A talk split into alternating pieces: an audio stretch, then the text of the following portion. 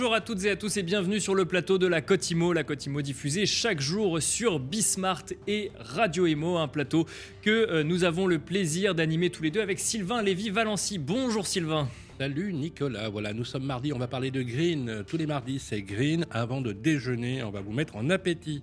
La Cotimo, c'est la transition écologique et environnementale. Tous les mardis, l'immobilier se prépare à une véritable conscience, si ce n'est pas déjà le cas, écologique pour le mieux-être, le mieux vivre, le mieux, mieux habiter, le mieux bâtir. Pour aujourd'hui et pour demain, la Cotimo, bah, ça suit le mouvement. Et alors au sommaire de cette édition, nous, euh, évoquerons d'abord euh, ensemble le sujet euh, du problème carbone dans le béton, du béton et la possibilité de décarboner le béton. Nous en parlerons avec Stéphane Delomo, directeur commercial et marketing des ciments Calcia, avant de nous intéresser dans un second temps à l'éco-compatibilité de l'accroissement des villes. Et nous aurons le plaisir de recevoir pour cela sur le plateau de la Cotimo David Miette, le CEO de Ville Vivante. On se retrouve tout de suite sur le plateau de la Cotimo. Le béton, le béton, mesdames et messieurs, tout le monde connaît le béton, c'est un matériau qui est répandu euh, en ce qui concerne bien sûr la construction, mais qui n'a pas forcément toujours bonne presse. Mythe ou réalité, comment ce matériau tente-t-il de s'adapter aux contraintes écologiques? Vous allez voir, c'est plutôt pas mal. Existe-t-il de réelles solutions pour le décarboner? Peut-on décarboner le béton? Le point tout de suite avec un spécialiste et un expert de la question, Stéphane Delomo. Bonjour Stéphane. Bonjour Sylvain. Directeur commercial et marketing des ciments Calcia, merci d'avoir accepté notre invitation. On va essayer de tenter ensemble, si vous voulez bien euh, Stéphane, de comprendre la problématique. Quelles sont concrètement les raisons pour lesquelles le béton est considéré comme le mauvais élève, presque comme un fantasme ou comme une idée reçue dans le panel des, des matériaux de construction et pourtant historiquement à sa naissance, c'était une bénédiction pour le secteur de la construction? Je ne sais pas si le béton est, reconnu comme le, matériau le plus, concerné. Bon, je pense que les réglementations, surtout, elles ont, récemment changé. Donc, euh, elles ont récemment changé avec l'apparition d'un nouveau texte, hein, qui est l'ARE 2020. Et l'ARE 2020 met en évidence, euh, du coup, un, certain nombre de points majeurs. Et, surtout, elle renforce et elle met en, accent la sobriété des bâtiments. Donc ça, c'est une vraie nouveauté. Hein. Euh, donc ça fait... Et, et, ça parle de tous les matériaux, quels qu'ils soient, donc, et non pas que le béton. C'est la prise en compte de l'empreinte environnementale d'un bâtiment construit. Donc là, c'est euh, bâtiment, chauffage, euh, mode de vie, euh, sa conception. Donc, et en même temps, c'est une meilleure anticipation de l'inconfort d'été. Alors le béton est visible, hein, puisque c'est la première chose que l'on voit. On ne voit pas instantanément les autres matériaux, on ne voit pas la moquette, on ne voit pas les menuiseries. Donc on voit cet ensemble qui est l'ensemble béton. Et, de par sa taille, peut-être que ça, lui donne une visibilité plus renforcée. Et on a l'impression qu'il est pourquoi cette image euh, parfois bashing béton, qui est plus souvent tient du dogme que de la réalité, puisque vous nous expliquerez dans un deuxième temps que le béton, euh, au contraire d'être un mauvais élève, a fait une progression sur la décarbonation qui est absolument impressionnante, qu'on ne connaît pas de l'extérieur. D'ailleurs, quand vous allez nous l'expliquer, c'est absolument euh, phénoménal. les travaux que vous avez employés, les formules que vous avez déployées depuis plus de 20 ans maintenant. Alors, peut-être que, peut que ce qui nous reste, c'est toutes ces phases de reconstruction du territoire où le béton a eu tout son sens. Hein. Construction rapide, construction moins coûteuse, euh, euh, permettre de, reloger la population dans des délais assez immédiats, assez rapides. Hein. Donc, euh, donc ça a peut-être mis en évidence ces, ensembles, parfois... Il faut le, faut, le, reconnaître, hein, des, ensembles peut-être avec des, empreintes architecturales améliorer, donc euh, pourquoi pas ah, C'est pour, pour c'est le moins qu'on puisse hein. dire. L'urbanisme euh, des années 70, on aurait dû enfermer tous les architectes de l'époque ou les urbanistes. Qu'est-ce que c'est moche? Oui, mais, mais au moins c'est dit franchement. c'est hyper moche. Mais à côté de ça, le, béton, de par sa rapidité d'exécution, sa, sa, proximité dans les territoires aussi, a permis de reloger très rapidement des populations. C'est vrai que c'était un, autre, un autre contexte euh, hein, donc, en matière de résistance, en matière de. Et je, je, pense que c'est peut-être aussi une de ces raisons. Quoi. Stéphane Delon. Très belle chose en béton. Hein. On passe, on passe sur des ouvrages qui sont, qui sont remarquables tous les jours. Et dans Paris, il y a, y a des ouvrages. Et d'ailleurs, même des, des, des, ouvrages qui ont, qui ont fini pour certains, d'ailleurs, dans, dans cet urbanisme triomphant des années 70 qui ont été même classés. Il y en a même classés. Qui sont euh, absolument remarquables, il, faut, le dire. Mais alors, comment est-ce qu'on fait du, béton green Pardon, parce que moi, c'est. Alors, effectivement, l'utilisation du béton, que ce soit beau ou moche, je comprends, mais euh, euh, comment est-ce qu'on. Déjà, comment est-ce qu'on fait du béton On peut peut-être l'expliquer aux gens qui nous écoutent. Et comment est-ce qu'on fait pour décarboner le béton dans sa fabrication? Est-ce est qu'on peut décarboner le béton? Voilà. Alors déjà, la première chose qui est demandée aujourd'hui, c'est euh, comment décarboner la construction d'un ensemble à vivre pour des habitants donnés. Donc euh, c'est ça ce qui est demandé. Donc, euh, et pour lequel le béton a une part dans cet ensemble. Oui, qui n'est pas responsable. et, le béton n'est pas responsable de... Ne, ne, nous méprenons pas. L'exercice que nous sommes en train de mener pour décarboner un mètre cube de béton qui vise à être un système constructif ne permettra pas de réduire l'émission carbone d'un habitant français. Un Français, c'est 11 tonnes. Le béton, c'est 0,2. Donc, par habitant euh, Par habitant, en, valeur moyenne et annuelle. Donc, euh, donc le béton, c'est un des leviers, hein. c'est la responsabilité de notre filière et c'est l'engagement qu'on a. Hein. mais, mais ça ne règle pas tous les sujets CO2 d'un Français. et, euh, par immeuble? alors par immeuble, aujourd'hui, quand on construit sur la base de référence de RE 2020, le lot, puisque le lot concerné, le béton pèse à peu près un tiers. Donc donc il a son rôle, hein, c'est pour ça qu'on est très acteur. Donc, euh, alors un mètre de béton, aujourd'hui, qu'est-ce que c'est? Un mètre de béton, c'est euh, un liant euh, qui, est, un ciment qui sert de colle hein, et qui permet d'assembler des granulats et du sable. c'est un matériau qui permet d'obtenir des résistances mécaniques, hein. donc c'est ce qui porte, c'est ce qui donne de la structure. c'est un matériau qui résiste au feu, donc c'est essentiel aussi. Hein. Donc, euh, en même temps, il a, il a cette particularité de forme. Hein. Il nous donne une liberté architecturale qui est quand même assez impressionnante. Hein. On, est, on peut même l'appeler, il a été très longtemps dans des ouvrages, euh, même appelé la pierre liquide. Donc euh, fonction du moule, fonction de ce qu'on ah lui donne. C'est extraordinaire. C'est assez extraordinaire. On peut faire des bétons matricés. Il y a même des imprimantes béton. Il y a même des imprimantes aujourd'hui 3D en béton. Donc on arrive à, à utiliser ce matériau. Donc c'est quand même très... Ça coule des murs. Ouais, ça, ça, donne, ça donne une nouvelle géométrie, une nouvelle façon de bâtir, ça, crée des ensembles qui, ça fait un transport pour, oui. pour être assemblé. Hein, oui, ça. c'est ça. Donc, donc ça, c'est très important. Euh, après, il permet aussi de, bon, tout ce qui est réglementation sismique. Hein, donc le béton a un rôle majeur sur ces thèmes. Et puis, il, règle aussi quand même, j'entendais, hein, et on voit bien la météo d'aujourd'hui, en fait, il, il, est quand même un des matériaux qui permet de traiter l'effet euh, des îlots de chaleur et en particulier dans les grandes agglomérations où quand euh, il fait 35-40 degrés, et que vous vous promenez dans la ville, eh ben, vous êtes dans des espaces qui sont parfois un peu difficiles. Donc, donc aujourd'hui, c'est quoi, c'est, quoi les grands leviers de, de, l'amélioration de l'empreinte carbone d'un mètre cube de béton? Donc, euh, c'est déjà, très, premier levier, c'est est-ce qu'on consomme le bon béton au bon endroit? Donc, euh, est-ce qu'il faut utiliser les mêmes performances, les mêmes caractéristiques, les mêmes dosages? Hein? Donc, euh, Puisque dans la mesure où le mètre cube de béton carboné a pour une partie l'empreinte carbone du ciment, donc, euh, donc essayons de mettre un peu moins de ciment, très concrètement, premier, premier axe de travail, hein, donc, euh, tout en préservant les autres caractéristiques attendues du béton, euh, sa résistance, son aptitude sismique. Oui, c'est ça, c'est qu'on veut, on veut un béton avec moins de carbone, mais avec autant de facilité d'usage. Autant de facilité d'usage, autant de, bah, d'attributs qui, qui, lui permettent de répondre à l'exigence de construction, aux normes, et, puis, et puis en fait un confort à vivre, quoi, donc très concrètement. Donc ça, il y a si, on prend un exemple concret, euh, il n'y a pas de tour à la défense sans béton. Aujourd'hui, on voit des ensembles extérieurs, mais il y a du béton qui porte la tour, donc euh, c'est absolument nécessaire. Et après, on travaille beaucoup sur le ciment. Hein. donc le, ciment, euh, c'est comment décarboner une tonne de ciment, donc avec des trajectoires très engageantes. Hein. la, filière est très, volontariste, hein. donc, et notre groupe bénéficie d'une expérience maintenant qui, a une forte antériorité. Hein. Ça fait des années qu'on travaille sur le sujet. On a même une cimenterie dans notre groupe qui est carbonégative. Donc, euh, on sait faire des ciments aujourd'hui carbonégatifs. Donc, euh, et ça, c'est ah, des technologies. Euh, du coup, on pourrait utiliser que ça ou quel est le, frein à leur développement? Alors après, le frein à développement, c'est les investissements. Aujourd'hui, ce qu'on qu'on fait sur le territoire français, en tout cas pour notre groupe, hein, on, est, on investit. On investit à peu près 400 millions d'euros pour moderniser notre dispositif industriel. Est-ce que ça coûte plus cher de faire du ciment décarboné? Alors, faire du ciment décarboné, euh, je, dirais, la décarbonation dans son ensemble ne coûtera pas moins cher, mais coûtera forcément un peu plus cher. D'accord.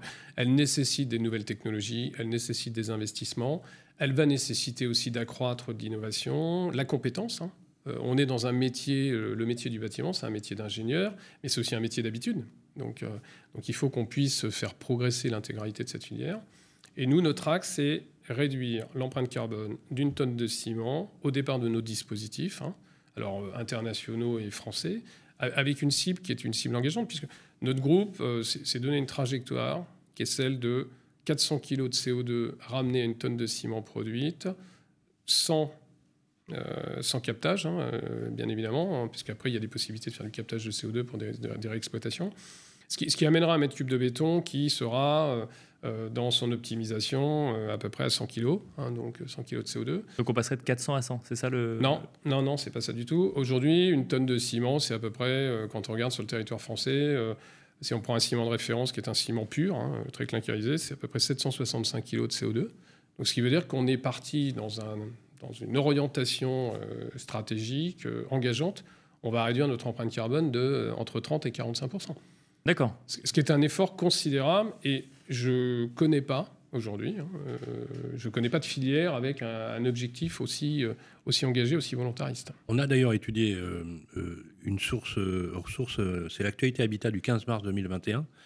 4,1% des logements collectifs sont construits en bois, contre plus de 82% en béton. C'est sûr que le virage green est un virage on va dire particulier, puisqu'il il s'accompagne, et vous l'avez rappelé d'ailleurs justement, parce que trop souvent, on accuse euh, le béton de tous les maux, si je puis dire, dans le projet de construction. en fait, le béton n'est qu'une partie du, du, du, dispositif. Le béton n'est qu'une partie, il est, euh, et il ne réglera pas, euh, malgré les efforts que, que nous allons atteindre, c'est pas c'est pas lui qui va régler qui va régler les 11 tonnes de CO2 émises par habitant. Le béton, Stéphane Delomo, est-il irremplaçable? Il est remplaçable par nature. Alors, moi, je, Même s'il fait sa mue, il fait sa ouais, mais alors, moi, je pense que le béton, il a une, il a une opportunité, une faculté qui est, qui est assez remarquable. Hein. Bon, déjà, il peut être, il peut être bicomposant. Hein. demain, de toute façon, euh, on, est déjà capable de faire des, des, solutions constructives qui sont des mélanges de béton-bois, hein, par exemple. Donc, euh, mhm. donc c'est, il faut accepter la mixité des matériaux. Donc, euh, je pense que ça, c'est, absolument essentiel. toute cette transformation, elle est aussi un très bon levier d'innovation pour notre industrie. On travaille beaucoup avec nos clients, on travaille beaucoup avec euh, de, nombreux partenaires pour et voire même parfois des, architectes, hein, sur comment construit-on demain. L'habitat sera construit différemment. Hein, donc, euh. et puis, il y a une dimension qui n'est est pas, pas évoquée, mais qui, à mon avis, est importante. Hein. Euh, toute, cette, toute, cette, dynamique environnementale, elle va aussi sur l'économie de la ressource. Et comment demain on construit des villes qui sont... Euh, sans épuiser la ressource. Sans épuiser la ressource. Et ça, là, pour ça, le béton est un atout, un atout significatif, puisqu'il est recyclable. On peut déconstruire un ensemble en béton. On peut réutiliser les granulats issus de cette déconstruction pour refaire de nouveaux bétons. Euh, et peu de matériaux sont capables de faire ça.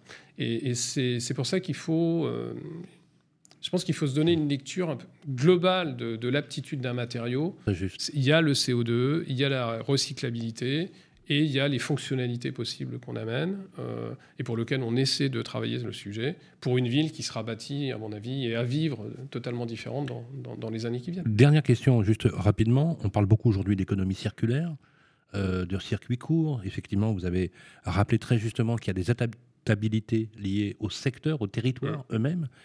Il faut aussi rappeler que le béton, par nature, c'est pas un segment délocalisé. Alors, c'est au contraire. Non, ce, matériau, ce matériau, il n'est pas délocalisable. Déjà, une, une, cimenterie, c'est ancré dans le territoire, euh, avec, euh, avec euh, un rôle, un rôle social et sociétal qui est très très important.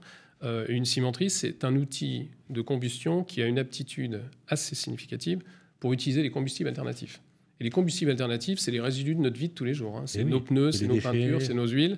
Donc, c'est aussi la transformation industrielle qu'on est en train de mener, hein, puisqu'elle vise à augmenter le taux de combustible alternatif dans nos productions, euh, et donc du coup par bénéfice de réduction d'empreinte carbone.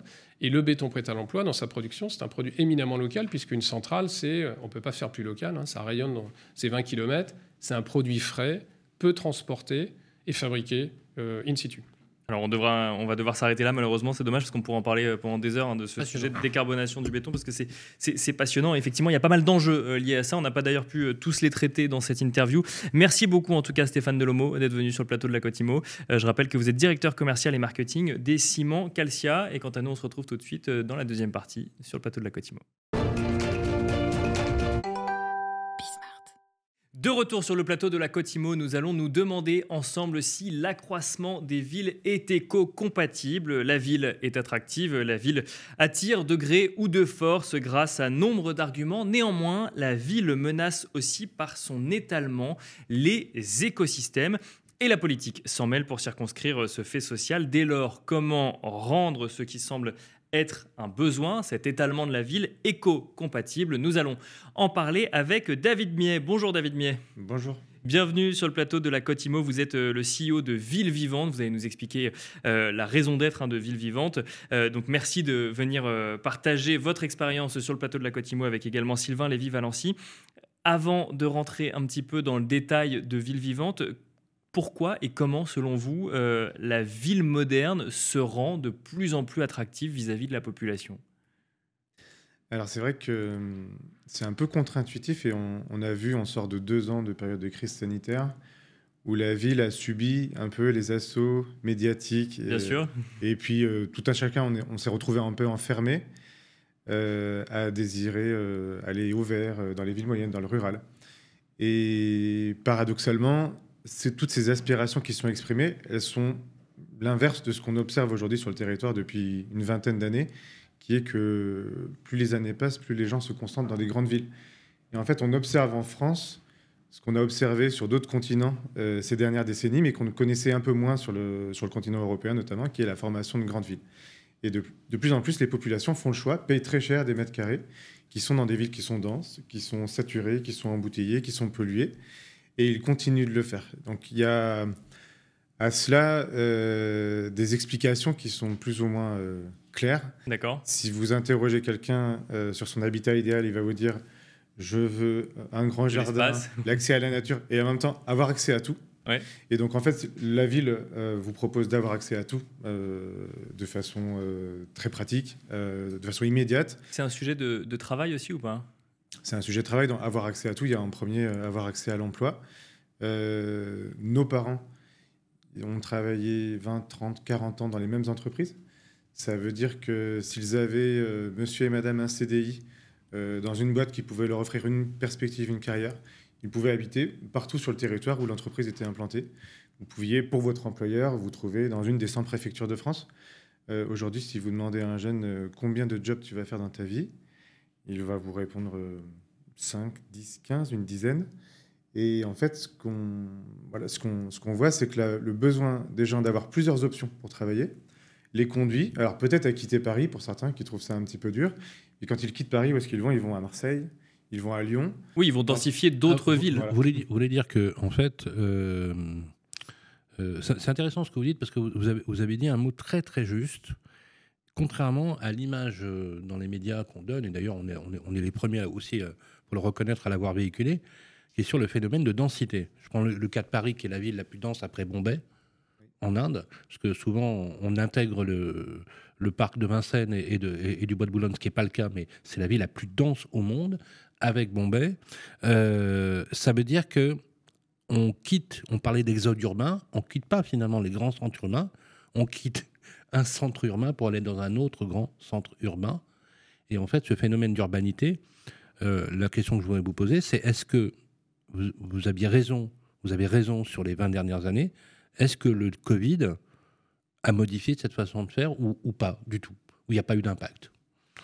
Moi, je crois que, on, le verra dans quelques années, mais je crois que le Covid va renforcer euh, cette concentration des personnes dans les villes.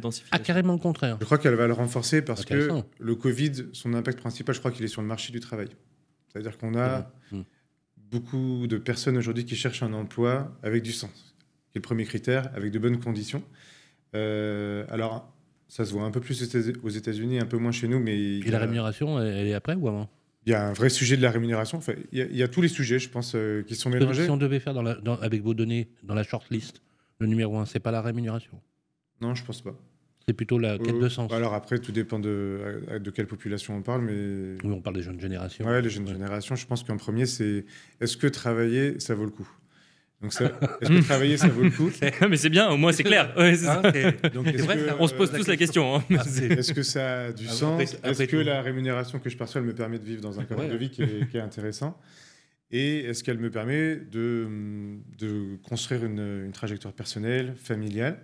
Et en fait, vous voyez, aujourd'hui, l'équivalent de faire carrière chez Airbus, euh, ou à la RATP, ou chez Air France, ou à l'hôpital, ou à l'université, aujourd'hui, ça devient euh, réussir à m'installer en Ile-de-France, pas trop loin du centre, ou peut-être partir à Bordeaux, partir à Nantes, ou partir à Lyon.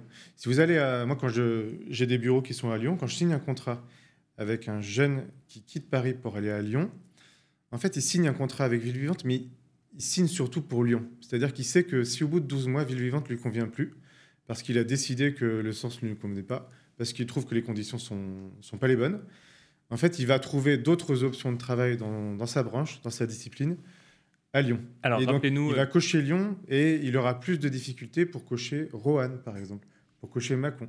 Rappelez-nous quand même ce que fait Ville Vivante, parce que vous parlez de signer un contrat avec Ville Oui, Vivante. oui, Alors, oui. que, propose le- Ville Vivante Le business model de Ville Ville Vivante sont des urbanistes, euh, des architectes qui aident les villes et leurs habitants à se densifier, c'est-à-dire à se regrouper dans des espaces qui sont réduits et qui en même temps, parce qu'ils sont réduits et partagés, euh, sont économiquement viables et en même temps apportent euh, à proximité euh, de chacun tout ce qu'il faut, c'est-à-dire des emplois, des commerces, des services. Exemple. Donnez-nous un exemple concret. L'exemple, bah, c'est euh, aider euh, euh, tous les acteurs qui construisent la ville et les gens qui cherchent des logements euh, à trouver de nouvelles opportunités. Donc moi, par exemple, je Donc veux, vous aller, je veux aller à Lyon, Oui, vous voulez aller à Lyon je vais sur le site Ville Vivante. Qu'est-ce que vous pouvez faire pour moi? Je peux vous aider si vous cherchez une maison, ce qui n'est pas évident. Je peux Mm. vous, je peux vous aider, je vous aider à, à trouver euh, une parcelle de jardin qui appartient à un autre particulier pour qui le jardin est un peu trop grand à entretenir et qui va vous la céder pour que vous puissiez faire bâtir une maison pas très loin du métro, par exemple. C'est bon ça. C'est pas mal ça. C'est top ça. Ça vous fait rêver le jardin? Non mais c'est non mais qui, qui, qui n'aurait pas? Alors justement donc c'est un modèle. Donc vous votre modèle c'est la ressource essentielle de, de Ville Vivante? Il y a d'autres. euh, C'est euh, notre activité principale, c'est de trouver Et des je- opportunités pour construire Et je paye. Ouais. Je paye quoi? Comment ça et vous payez quand le projet se réalise. Donc c'est quoi? C'est un pourcentage du vol sur le volume? C'est un pourcentage sur la valeur immobilière qui est créée, c'est-à-dire que des terrains, il n'y en a quasiment plus. Euh, ce qui vaut quelque chose, c'est la possibilité de construire sur un terrain. Donc on va regarder. euh, Personne n'arrive à trouver de foncier. Comment vous faites Ouais. pour le trouver vous? Et ben en fait, on va à la source, là où il est, et euh, le foncier, il est, il appartient aux petits propriétaires particuliers.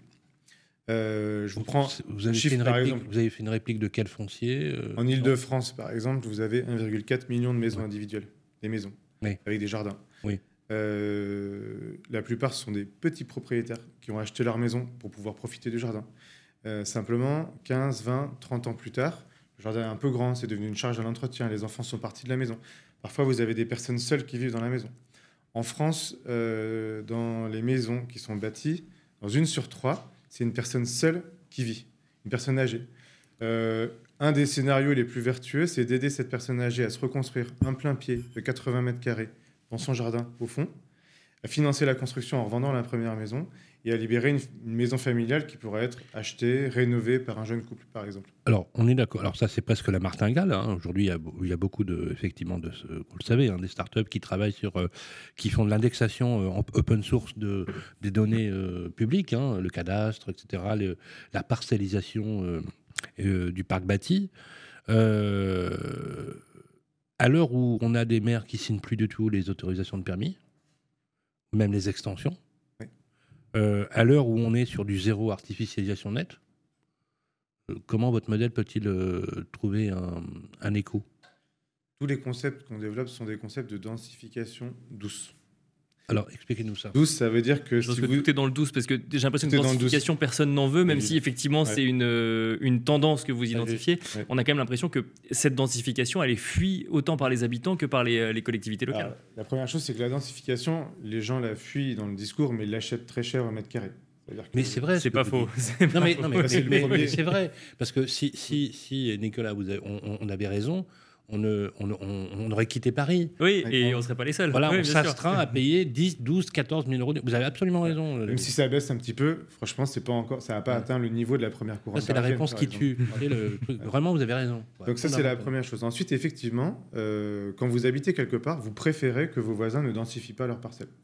C'est vrai. En fait, c'est c'est- vrai. En fait, c'est la méthode Puma, quoi. Je suis pour, mais ailleurs. Exactement. Ça s'appelle le, le NIMBY, Not in my backyard. Ouais. Donc oui à la station de métro, oui à l'arrêt de bus, mais pas tout à fait devant ma maison parce que Ouais. c'est moins pratique. Euh, donc densification douce, c'est euh, un angle qui consiste à dire là vous avez une maison dans un jardin, plutôt que de raser la maison et de mettre un immeuble de 4 étages à la place, on va mettre une deuxième maison. Ou peut-être cette grande maison, on va la bête, hein. séparer en un logement de plein pied pour une personne âgée. Même si le PLU pourrait éventuellement euh, surélever, on pourrait dire ne surélevons pas, donc on maîtrise le recours éventuel, les recours éventuels autour, et on garde à peu près la même. Alors, on même- peut aussi surélever en densification douce, c'est-à-dire que vous avez un immeuble qui fait trois étages, on peut Mhm. rajouter un quatrième étage ou rajouter deux étages. Et donc, Mais ça s'est souvent fait à Paris, ça d'ailleurs, pour le coup. La surélévation Oui. des copropriétés, oui. oui, c'est après, après tout ça, c'est un peu délicat. Ce que je la, surélé- surélévation, c'est- ça a été voté, c'est adapté, mais ça n'a jamais vraiment c'est marché. difficile à faire. C'est difficile à faire et, et même mettre la deuxième maison dans le jardin, ça a l'air simple comme idée, mais c'est difficile à faire aussi. C'est clair. Et donc, tout, tout notre euh, business model, c'est de former, créer des métiers spécialistes de la densification douce pour que des élus se disent Moi, si je veux demain accueillir de façon importante de nouveaux habitants dans ma commune, parce que les besoins sont importants, j'ai euh, ce qu'on connaît, la densification forte classique, et je pense qu'il faut la faire quand vous êtes euh, à l'arrêt d'une station de métro du Grand Paris. On va pas, euh, on va dire du R plus 1, deux étages, trois étages, ça suffira pas. Je pense qu'à un moment, on est, on est dans des échelles de besoins qui nécessitent de la densification forte de façon ponctuelle. Mais mine de rien, l'essentiel des gisements fonciers qu'on a en Ile-de-France, par exemple, ou à Bordeaux Métropole, ou à Lyon Métropole, sont des gisements qui passeraient bien en densification douce, en complément. Mais alors, une question, je reprends l'exemple de Sylvain qui se rendrait sur euh, Ville Vivante et vous lui trouveriez euh, du coup euh, un terrain sur lequel il pourrait faire construire une maison à Lyon en récupérant effectivement un terrain trop grand. Est-ce que ça coûte plus cher du coup, puisqu'on est en zone dense, en centre-ville ou proche centre-ville, et on fait construire sa propre maison En fait, faire construire, ça s'appelle de l'autopromotion, c'est-à-dire que ce n'est pas un promoteur qui va construire pour vous et qui vous le revend ensuite clé en main. Oui, de C'est vous qui allez être le maître, le maître d'ouvrage de la Mmh, construction. ça. Vous allez acheter un terrain, trouver un architecte, un maître d'œuvre et faire les travaux. Ça, ça coûte moins cher que d'acheter Et clé ça, en vous le main. faites, vous, ça. Ça, vous l'aidez. Donc nous, on va vous aider à trouver le maître d'œuvre. On va pas faire la maîtrise d'œuvre, on va vous, on va vous faire de vous un bon autopromoteur. Ça. Et l'autopromotion, vous faites une économie certaine sur, euh, sur le coût final du logement. oui. Alors, il y a un phénomène qui se développe de plus en plus et on ne peut pas ne pas l'évoquer là maintenant parce que c'est un vrai sujet. Vous avez raison, euh, David, sur le- la densification et sur le fait que les gens préfèrent vivre dans les grandes métropoles de plus en plus, même si on sait qu'il y a eu quand même un impact dans les villes, ce qu'on appelle les villes moyennes. Euh, c'est le nombre d'habitants exponentiel qui s'est développé sur les bidonvilles. Il y a un philosophe qui s'appelle Thierry Paco qui a même théorisé ce phénomène sociologique qu'il appelle les bidonvillois. Euh, 2 milliards euh, en 2030, c'est le nombre de personnes qui vivront dans les, bo- dans les bidonvilles. Et la particularité des bidonvilles, c'est qu'ils sont toujours en périphérie, périphérie des grandes métropoles. Oui. Comment on peut lutter contre ça? Euh, il faut faire du logement qui est abordable pour les populations et le pouvoir d'achat qu'elles ont. Euh, je viens de vous citer l'exemple du modèle économique de l'autopromotion immobilière. Euh, je pense que c'est ce qui loge aujourd'hui dans le monde la majeure partie de la population mondiale. Le modèle de la promotion, il faut le concentrer pour des œuvres très denses, importantes, symboliques. Mais il ne faut pas s'y tromper. Euh, faire bâtir pour soi-même, euh, c'est beaucoup moins cher que de faire faire bâtir par un promoteur. Et dans l'ensemble des grandes métropoles du monde, euh, c'est comme ça qu'on pourra loger euh, tout le monde.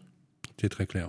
Merci. euh, On- à voir dans un second temps, effectivement, on aurait passé plus de temps sur le Alors, on pourra, euh, vous pourrez revenir sur le plateau de la Cotimo pour traiter ce sujet euh, spécifiquement. Merci beaucoup David Mier. Je rappelle que vous êtes CEO de Ville Vivante euh, et euh, Sylvain. Bah, c'est déjà la fin de cette deuxième émission de la semaine. Et oui, voilà, pour euh, cette séquence green, on va vous souhaiter un bon appétit à toutes et à tous. Je vous rappelle que la Côte Imo, c'est 12h, 12h30 tous les jours sur Bismart et Radio Imo. Ce n'est qu'un au revoir puisqu'on va se retrouver dès demain, même heure, pour parler tendance, marché, tendance immobilière. C'est tous les mercredis. Belle journée à toutes et à tous.